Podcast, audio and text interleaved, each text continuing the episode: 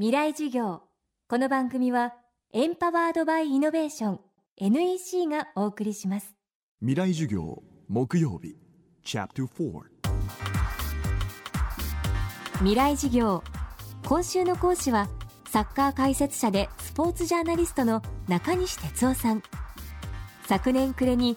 日本代表がワールドカップで優勝する日という新書を出版された中西さん。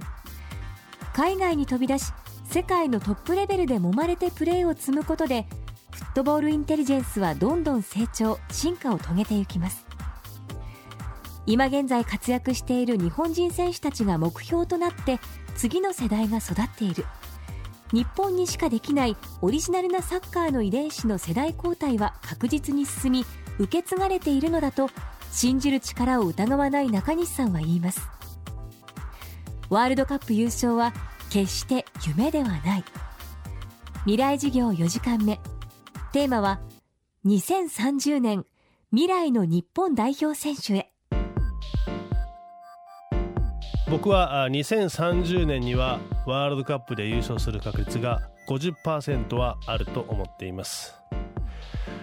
それは今の日本代表が順調に進化していきと同時に世界中でいろんな選手がいろんなチームでプレーすることができれば可能な数字です。どういうことかというと今日本代表に求められているのは自分たちの国を深く知る力です。日本という国がいかに素晴らしい国かそしていかに稀有な存在かということを理解できればそれをサッカーに投影できると思います。実際海外でプレーする選手は年々増えています。海外でプレーする選手たちは常にチームメートから日本人ってどういう国なの？とか日本人ってどんな人たち？ってことをよく聞かれます。その時に初めて自分たちの国がどういう国かそしてどんなところが素晴らしいのか日本人ってどういう人たちなのかということを考えます。つまり日本と向き合うということです。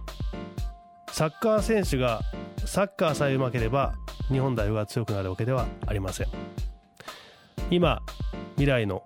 日本でを目指している子どもたち。12歳の久保建英選手は現在バルセロナでプレーしています。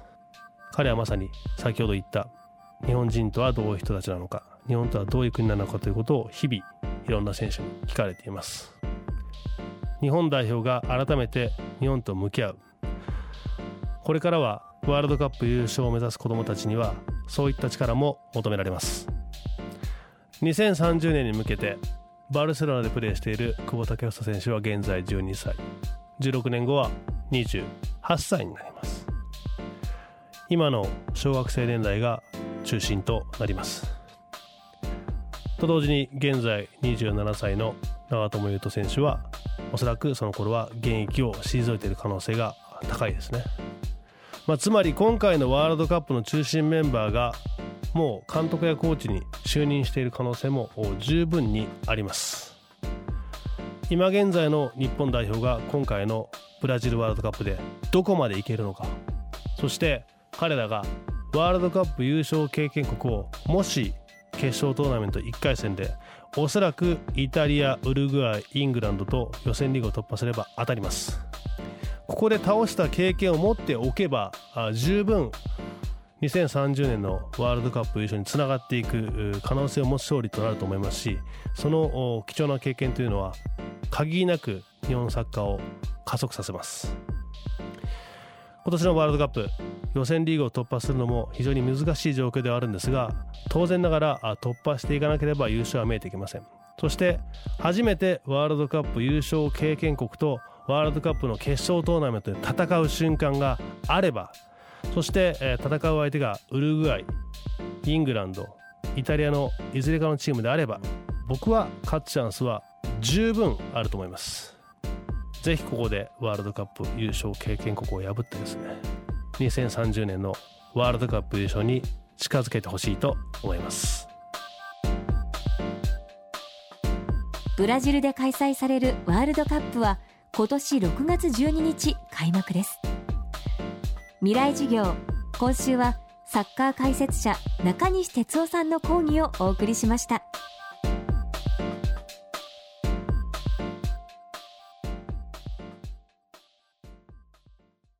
で結局何を言いたいんだね？社長プレゼンで固まった。スキルアップの必要性を感じたら NEC のビジネス情報サイト「ウィズダムにアクセス効果的なプレゼンツールのダウンロードから自分に自信をつける方法まで役立つ情報満載「ウィズダムで検索。NEC 未来授業。この番組はエンパワードバイイノベーション NEC がお送りしました